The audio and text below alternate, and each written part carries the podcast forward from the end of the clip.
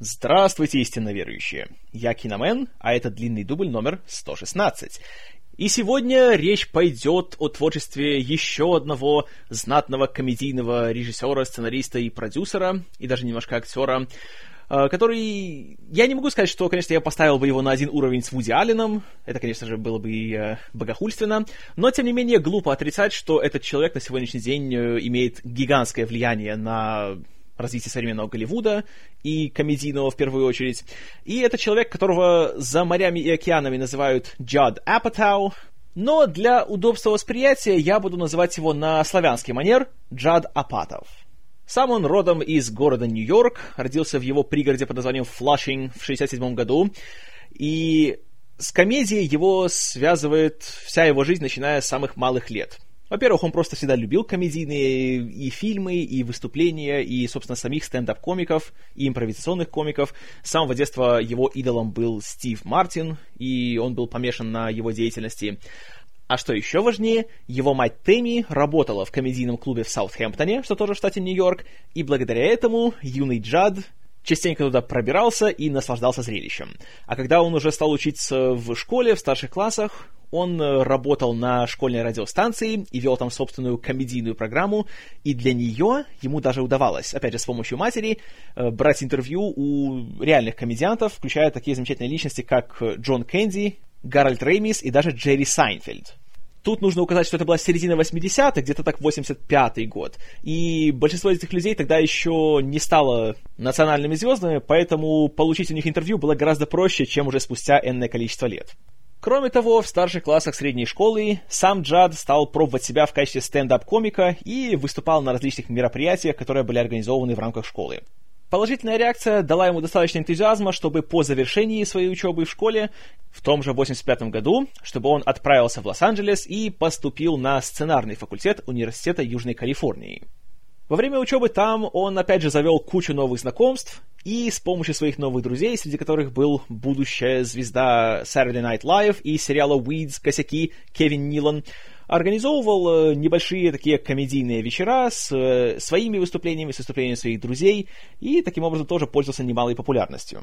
Кроме того, Джад старался выступать в качестве стендап-комика и в клубах Лос-Анджелеса, включая один из э, легендарной сети The Improv, где также он познакомился с кучей людей, одно из знакомств, для, из которых для него стало судьбоносным. Во время одного из своих выступлений он встретил тогда еще молодого, никому не интересного комедианта Адама Сэндлера – и они с ним очень сильно подружились, и настолько, что Джад решил бросить свою учебу в университете и вместе с Сэндлером снимать квартиру и таким образом искать себе работу самостоятельно. В конце 80-х, начале 90-х у них у обоих карьера пошла вверх, правда, в разных направлениях. Если Сэндлера стали все больше приглашать э, для выступления на телевидении, сначала в различных вечерних ток-шоу, в частности, у Дэвида Леттермана он пару раз засветился, а вскоре в 90-х он еще и стал одним из участников Saturday Night Live, то у Апатова как-то вот его сольная стендап-карьера шла не очень хорошо, и вскоре он решил с этим завязать, но работать он продолжил в качестве уже просто автора шуток, как для других комедиантов. И прорывом для него стал э, тот факт, что его наняла популярная в начале 90-х э, актриса и стендап-комик Розен Бар, впоследствии ставшая известной как Розен Арнольд, когда вышла замуж за Тома Арнольда. И он даже какое-то время работал на ее комедийном сериале, так и назывался, Розен, где ее партнером был Джон Гудман. А в 92-м Апатов познакомился с еще одним важнейшим человеком в своей карьере, с Беном Стиллером – который также был очень впечатлен его чувством юмора и его материалом, и решил нанять его в качестве одного из сценаристов для своего комедийного шоу, которое так и называлось «Шоу Бена Стиллера» на канале Fox. Правда, несмотря на то, что программа получила много хвалебных отзывов от критиков и даже была номинирована на Эмми, дольше одного сезона она не протянула. Тем не менее, благодаря ему Апатов успел засветиться, и в 93 году э, его агент познакомил его с комедиантом Гэри Шендлингом – который как раз запускал собственный телесериал под названием «Шоу Ларри Сандерса», который был этакой э, сатирой на тему всех этих вечерних ток-шоу, и сам там играл главную роль вместе с Джеффри Тембором. И он предложил Апатову работать в качестве сценариста и продюсера на сериале. Апатов, конечно же, согласился. И все пять сезонов сериала он на нем трудился, и как он говорит, что Шендлинг для него стал новым идолом и очень сильно повлиял на него, как на комедиографа, в том плане, что Шендлинг научил его делать упор не, собственно, на какие-то шутки, на какие-то гэги, а именно на своих персонажей. И что если ты сделаешь интересного героя, то, следовательно, из этого можно гораздо больше создать смешных ситуаций и моментов, чем, собственно, из просто какой-то идеи в плане какой-то вот именно одной шутки. Также в 94-м Апатов трудился в качестве консультанта и сценариста на еще одном прекрасном сериале, в этот раз анимационном, под названием «Критик», который э, создавали сценаристы «Симпсонов» Эл Джин и Майк Рикс. Тоже на канале Fox, и тоже, к сожалению, сериал был закрыт очень скоро. По-моему, всего два сезона он просуществовал, но вещь, э, скажу честно, я его смотрел и очень-очень рекомендую смешная вещь, много очень классных пародий на фильмы 90-х. В частности, там э, были шутки про скорость, про Фореста Гампа, про, про парк юрского периода. Очень классно сделано. Очень остроумно, очень смешно. И там особенно хорош главный герой, которого озвучивал Джон Лавиц. Но, к счастью, закрытие критика не помешало Апатову, потому что у него был Ларри Сандерс, за которого, кстати, он получил э, на протяжении всего сериала 6 номинаций на Эмми. Сам лично. Успех на телевидении проложил Апатову дорогу и в большое кино, когда в 96-м его товарищ Бен Стиллер вместе с Джимом Керри и Мэтью Бродериком создавал э, комедию «Кабельщик». И Апатов там э, переписывал сценарий и продюсировал фильм. И планировалось, что это станет гигантским хитом, и тем более вокруг фильма было много шума насчет того, что Джим Керри за него получил по тем временам рекордный гонорар, вот сейчас не вспомню, сколько именно ему заплатили, вроде то ли 15, то ли 20 миллионов, но сумма была гигантская. Но, увы, фильм, когда вышел, то как-то успеха он не имел. И отзывы были очень сдержанными, в первую очередь потому, что по своему тону он сильно отличался от предыдущих работ Кэрри. Он был каким-то более мрачным, каким-то более, что ли, жутким юмор уже не был таким типично семейным, как было раньше, а стал таким уже более э, почти близким к триллеру. И в прокате фильм тоже прошел очень даже слабо. Для Апатова, конечно, это закрыло временно дорогу в большое кино. Для Кэрри тоже, в принципе, это стало уже завершением таких больших хитовых фильмов, если, конечно, не считать спустя 7 лет Брюса Всемогущего, который стал у него последним большим хитом. А для Стиллера а вот для Стиллера как раз все было хорошо, потому что спустя два года он уже стал звездой как актер, когда снялся в «Кое-что о Мэрии».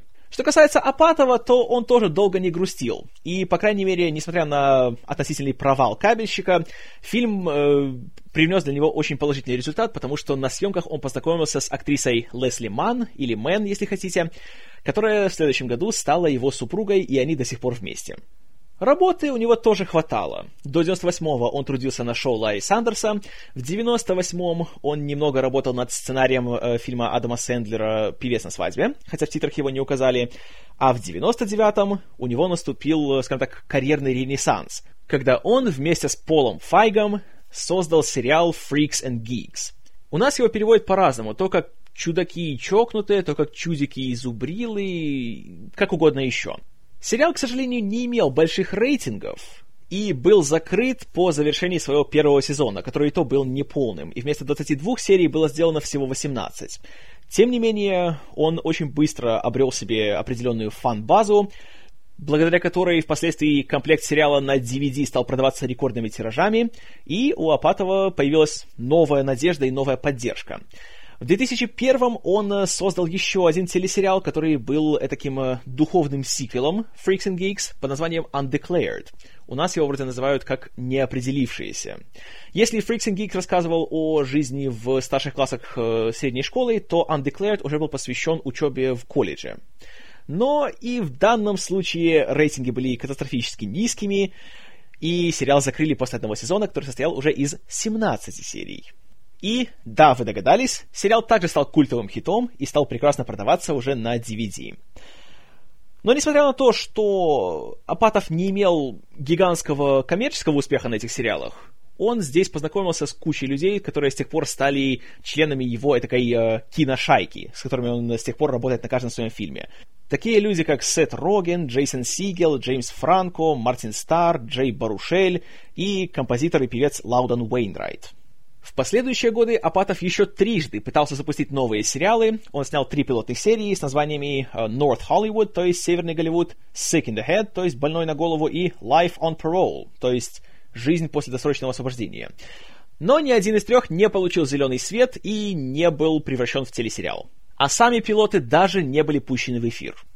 Ситуация начала меняться в 2003 году, когда Апатов решил сформировать собственную производственную компанию Apatow Productions и стал продюсировать режиссерский дебют одного из сценаристов Saturday Night Live Адама Маккея под названием «Телеведущий», главную роль в котором сыграл большой друг Маккея, тоже из SNL, Уилл Феррелл, а на втором плане появились большие друзья всех участников Пол Рад, Дэвид Кехнер, Стив Карелл, Бен Стиллер, Сет Роген и еще куча людей. Для Апатова телеведущий стал прорывом во многих смыслах. Во-первых, фильм имел немалый коммерческий успех, и, наконец-то, ему удалось прорваться в мир большого кино. Во-вторых, здесь он познакомился еще с кучей людей, самым важным, наверное, из которых э, была продюсер Шона Робертсон, которая работала с Уиллом Ферреллом на «Эльфе», и там же она познакомилась с Адамом Маккеем, который, как помните, немножко трудился над сценарием того фильма. Маккей познакомил э, Робертсон с Апатовым, приведя ее на съемочную площадку телеведущего, и они настолько хорошо поладили, что Апатов мигом дал ей работу в своей компании, и с тех пор она продюсирует все фильмы, на которых он работает. И как он сам любит рассказывать, что Шона Робертсон — это та редкая женщина, которая обставит любого мужика в плане развратных и пошлых шуток. И, как говорит во всех его режиссерских фильмах, обнаженка там появляется по большей части потому, что она на этом настаивает. Говорит, что он трусит, и говорит, что «не, давай, покажи больше». И кроме Робертсон, на съемках телеведущего Апатов подружился с актером Стивом Кареллом который начинал свою карьеру как импровизационный комик из легендарной импров-труппы Second City, и к тому времени уже немножко засветился в кино, э, когда сыграл э, вместе с Джимом Керри в «Брюсе всемогущем». Уже на съемках с телеведущим было видно, что это большой талант, и все предрекали ему большой успех и большую славу, когда фильм выйдет. И они были правы. Когда телеведущий вышел, то его персонаж, синоптик Брик Темланд, стал любимцем зрителей. Так вот, на съемках Апатов, чувствуя, что это, возможно, золотая жила, ближе познакомился с Карелом и сказал, что «А может, у тебя есть какие-нибудь идеи в плане того, чтобы сделать фильм для самого себя?» И тут Карел предложил ему несколько идей, среди которых был скетч, который он придумал еще для Second City, но тогда у него просто не было возможности его никак э, поставить. И он рассказывал о человеке, которому уже 40 лет, но у которого еще никогда не было секса в жизни. И сцена заключалась в том, что он сидел за одним столом, играл в покер со своими друзьями, и те стали хвастаться вся- всякими своими э, половыми похождениями, и пришла очередь, чтобы он тоже что-нибудь сказал. А он, находясь в неловком положении, не зная, что сказать, начал придумывать всякую ахинею, и его тут же раскрыли. И вот эту идею он предложил Апатову, и с ней они вместе пошли на студию Universal просить на нее денег. К тому времени телеведущий уже вышел и стал хитом, поэтому Universal, конечно же, поняли, что это предложение, от которых не отказывается, и поручили Апатову и Кареллу написать сценарий, а также разрешили Апатову сделать свой дебют в режиссуре, и выделили ему бюджет в 26 миллионов долларов. Работая над фильмом, Апатов э, пригласил к сотрудничеству кучу своих старых товарищей, в первую очередь актеров Сета Рогена и Пола Рада, а Роген, кстати, еще и стал сопродюсером фильма. Продюсировать фильм взялись сам Апатов и Шона Робертсон, а также он еще взял одного члена съемочной группы, с которым сотрудничал еще начиная с Freaks and Geeks, режиссера монтажа Брента Уайта. Что касается других э, участников съемочной группы, то здесь э, были люди профессионалы, с которыми, правда, Апатов раньше не работал, но, тем не менее, люди очень такие, э, знаете, не последние личности. Снимать фильм собрался оператор-постановщик Джек Грин, которого вы помните по работам с Клинтом Иствудом, а художником-постановщиком стал Джексон Деговия, который вообще специализировался более на таком экшеновом кино, начиная еще от «Красного рассвета», затем он работал над тремя частями «Крепкого орешка», над «Скоростью» и еще над рядом замечательных фильмов. Атмосфера на съемках была очень расслабленной, и Апатов только поощрял э, всякую импровизацию в сценах, и зачастую были целые монологи у актеров, которых в сценарии не было, и которые придумывались на ходу, когда Апатов буквально посреди дубля э, кричал какому-нибудь Сету Рогину, говорит «А теперь раскрыть другую историю!» И тот что-то брал и придумывал. И поэтому э, собственно, дублей каждой сцены были десятки, и каждый был абсолютно уникален, и таким образом было снято что-то около 100 часов рабочих дублей, из которых впоследствии пришлось склеить час 50. А для выпуска на домашних носителях фильм-то и вовсе стал длиннее еще на 17 минут в этакой нецензурной версии и стал идти 2 часа 7 минут. Но, несмотря на обильный хронометраж, когда фильм вышел в прокат в августе 2005 года, к удивлению всех, он стал немалым хитом, собрав более 100 миллионов в США и более 60 за рубежом. И его суммарные мировые сборы приблизились к 180 миллионам долларов, что было очень даже не слабым результатом для режиссера-дебютанта. Отзывы на фильм также были по большей части положительные, и многие критики даже включали его в свой топ-10 э, по итогам года. Даже, например, Американский киноинститут включил его в свои 10 лучших фильмов 2005-го, и таким образом «40-летний девственник» стал э, единственной комедией, попавшей в этот список. У меня же фильм, должен признать, вызвал довольно-таки смешанные чувства. Смотрел я его на DVD в этой самой удлиненной версии, и в ней проблемы фильма видны лучше всего – но и его достоинства тоже. В общем, в целом, особенность фильмов Апатова в том, что в них нету как таковых вот именно шуток. Тут нет, знаете, какой-то такой сцены, которую запомнишь на всю жизнь и будешь вспоминать, что, а, это фильм, в котором была вот эта вот вещь. Допустим, вот фильмы братьев Фаррелли, допустим, то же самое «Кое-что о Мэри», да, это фильм со сценой с гелем для волос. Вот э, поэтому его всегда все будут помнить. «Сорокалетний девственник» — это фильм, в котором трудно вспомнить какую-либо одну сцену, которая так тебя очень рассмешила. И тут э, все строится скорее на героях и на их взаимодействии.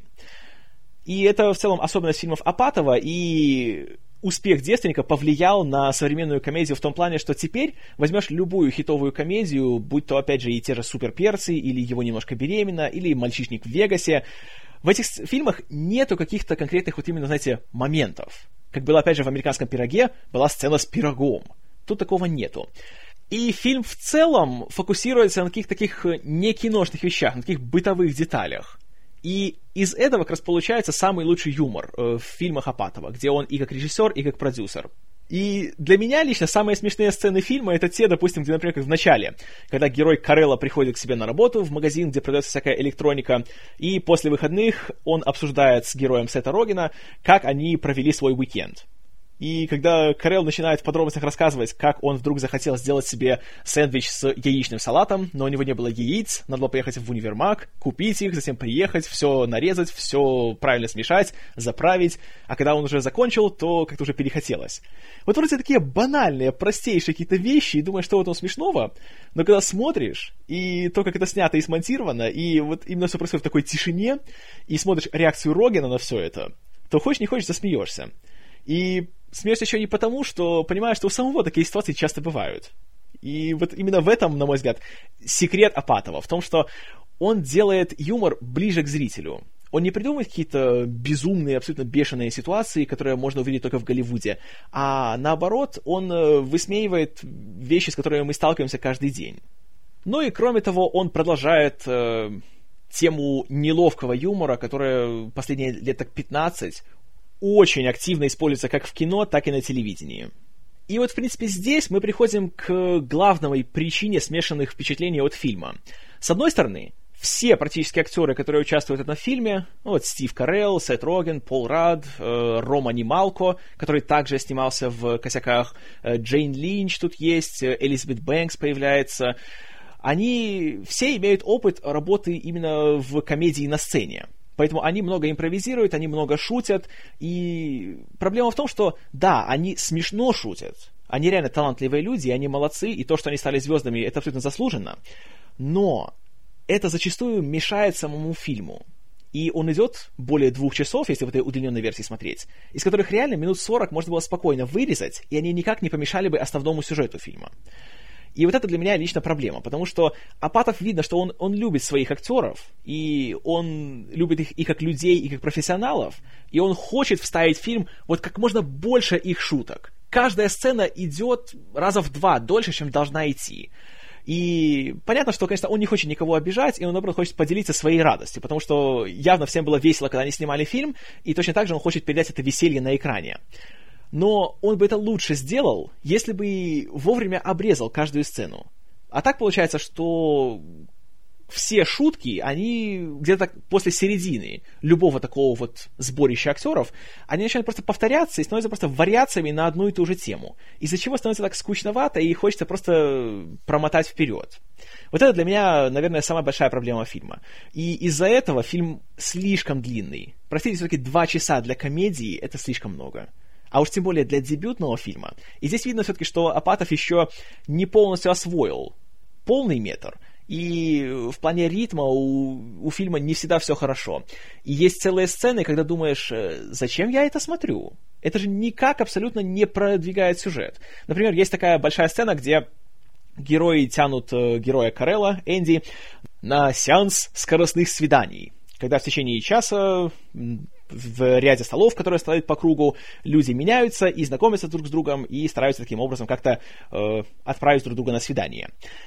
И вроде сцена нормальная, и в ней есть смешные моменты. Тут появляется еще одна прекрасная комедийная актриса Минди Кейлинг из сериала «Офис». И вроде все нормально, но с другой стороны, эта сцена тянется, по-моему, минут пять, и реально, если ее убрать из э, фильма, то она абсолютно никак не влияет на него. Не заметишь, что она пропала. И, к сожалению, вот таких вот сцен в фильме хватает. Но в то же время есть импровизированные сцены, которые бьют прямо в цель. Например, когда сидят э, Рад и Роген, играют в Mortal Kombat и начинают друг друга обзывать геями. И начинают э, говорить, знаешь, откуда я знаю, что ты гей? И у них начинается такая длинная перепалка. Она смешная. Она очень смешная. А на DVD она есть даже еще и в, по-моему, в три раза более длинной версии. И не могу не представить, что классно получилось. Вот, вот реально, вот это момент, когда два актера просто вот искрят и ни одной шутки нет, которая не вызывает смех. Это хорошо сделано. Но, к сожалению, в этом плане фильм довольно получился неровным. И есть моменты, которые просто как-то немножко становится стыдно за актеров, потому что видно, что они стараются, они хотят сделать смешно, но вот нет чего-то, нет вот этой самой искры, которая заставит эту сцену вот именно сиять. Есть еще и пара сцен, которые просто вымучены.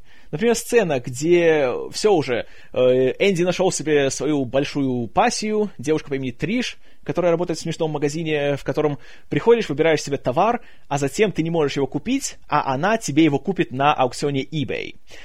И ее играет, кстати, прекрасная актриса Кэтрин Киннер, двукратная номинантка на Оскар. И хорошо играет, и отношения между ними очень даже так хорошо получаются. Вот у них с Карелом есть эта самая химия, и все, вот уже он добился того, что у них начинается уже, знаете, их первая ночь вместе. И тут герою Карелла нужно использовать презерватив. Но тут, ввиду своего отсутствия сексуального опыта, он не знает, как это сделать. И таким образом он портит впустую штук 10 этих презервативов, и ничего у него не удается. И вот, простите, мне очень трудно поверить, что такая сцена могла бы произойти. Я, конечно, я могу признать, что человек дожил до 40-летнего возраста, и у него ни разу не было этого. Хорошо. В это я поверю. Но то, что за эти 40 лет человек даже, ну, простите за такие подробности, хотя бы просто из любопытства даже не пробовал, то, извините, я в такое не поверю.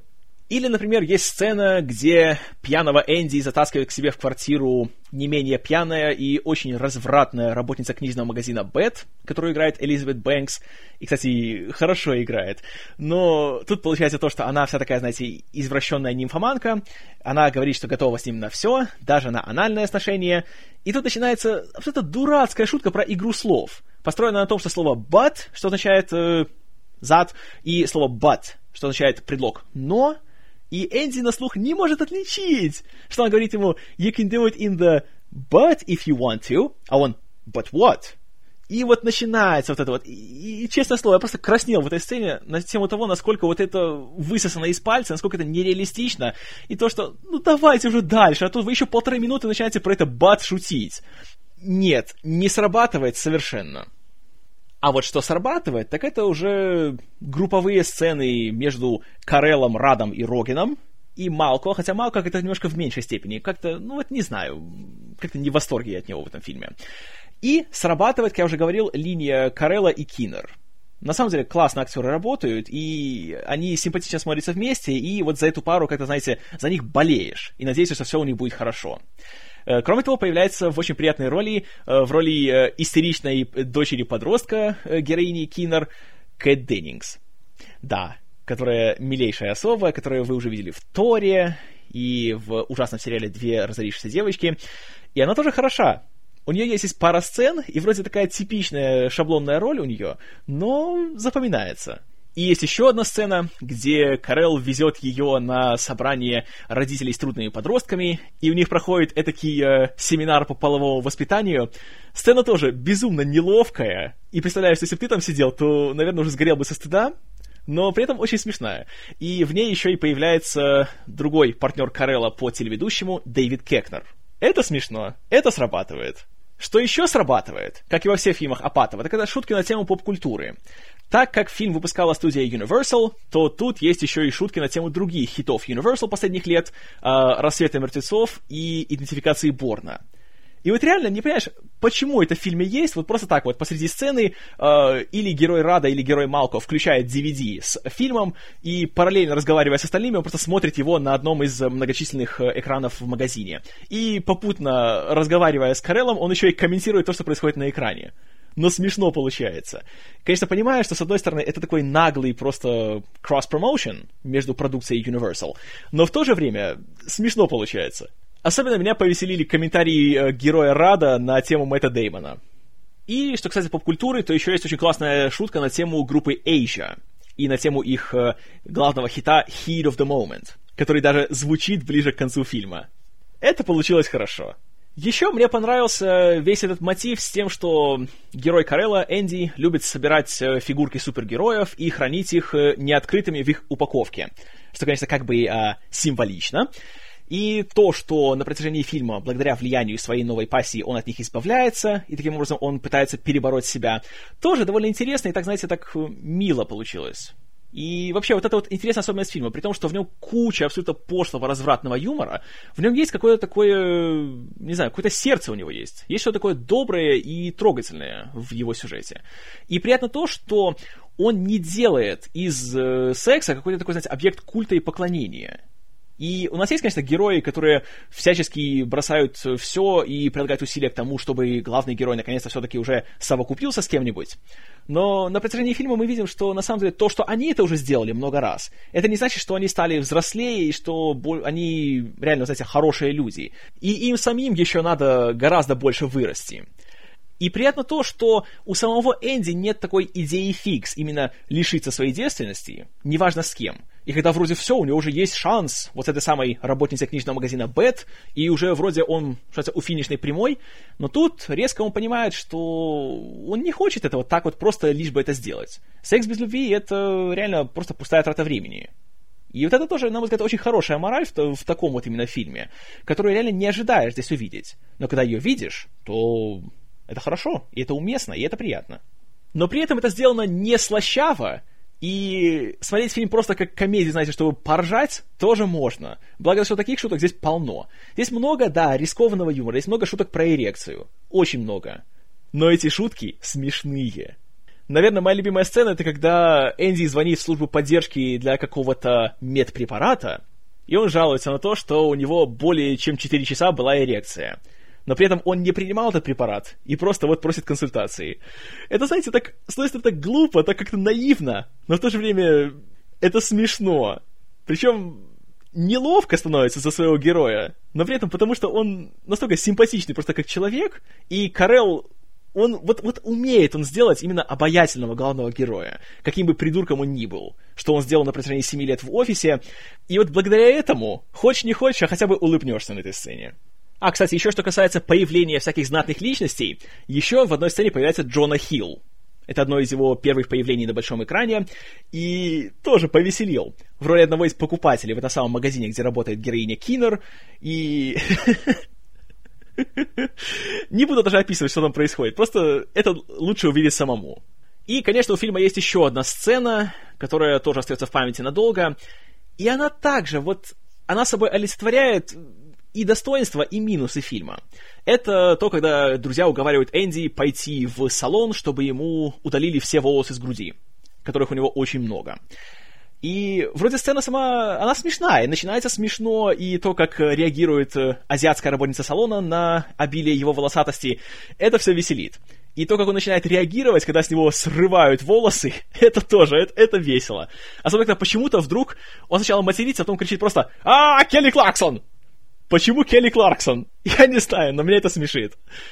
Но потом эта сцена идет и идет и идет и еще идет. И думаю, что реально можно было уже закончить минуты три назад. Но Апатов все равно хочет, чтобы еще и еще его актеры поимпровизировали, чтобы Карел еще покричал, чтобы Роген еще поотворачивался и чтобы Рад еще поострил. И вот из-за этого уже к концу сцены становится даже не столько уже скучно, сколько просто начинаешь злиться немножко на этот фильм и думаешь, что да давай ты уже дальше, уже хватит. Это, конечно, проблема. Причем в конечном итоге, когда фильм заканчивается, то эмоции, с которыми ты начинал его смотреть, знаете, такая, такая радость, такое удовольствие, как-то сменяются неким даже таким расстройством, когда думаешь, что, блин, он же шел два часа. И хочешь, не хочешь, начинаешь немножко даже расстраиваться от того, что ты потратил два часа своей жизни на сексуальную комедию. Когда реально можно было все это уложить в час двадцать, и цены бы не было этому фильму. Но, увы, вот так вот и получается. И из-за этого, в связи вот с этими вот вроде немногочисленными, но довольно значимыми недостатками, я фильму могу поставить только 6 баллов из 10. Рекомендую ли я его к просмотру? Вот тут, знаете, довольно такой спорный вопрос. В нем есть ряд очень смешных сцен, и в нем появляются, опять же, талантливейшие люди, на которых стоит посмотреть, но вот при этом стоит ли ради этого тратить два часа своей жизни? Хороший вопрос. Знаете, я рекомендую посмотреть его, но с промоткой. Реально, это тот случай, когда вы ничего не потеряете, если на середине каждой такой большой комедийной сцены будете проматывать вперед. А, например, сцену, где появляется супруга Апатова Лесли Ман, то вообще ее можно полностью перемотать, потому что реально она ничего не приносит к сюжету, и смотрится просто как-то так, не знаю, абсолютно, по-моему, лишнее, и вставлено просто потому, что вот эта жена режиссера, надо ее ставить в фильм. И вот эта сцена как раз, на мой взгляд, абсолютно никакой пользы для фильма не несет. Ну, вот примерно что думаю я. А что думаете вы, истинно верующие? Не терпится узнать. Пожалуйста, пишите в комментарии. И не забывайте, что приближается наша следующая обратная связь в 120 выпуске. Поэтому, если у вас есть какие-либо вопросы по подкасту, по мне, по фильмам, которые я не обсуждал в подкастах, э, пишите их опять же в комментарии или лучше присылайте мне их в аудиоформе на имейл, который вы видите в шоу-нотах. И я вам за это буду очень благодарен. Ну а до следующего раза, спасибо за внимание. С вами был Киномен. И знаешь, чем хорош Мэтью Фокс?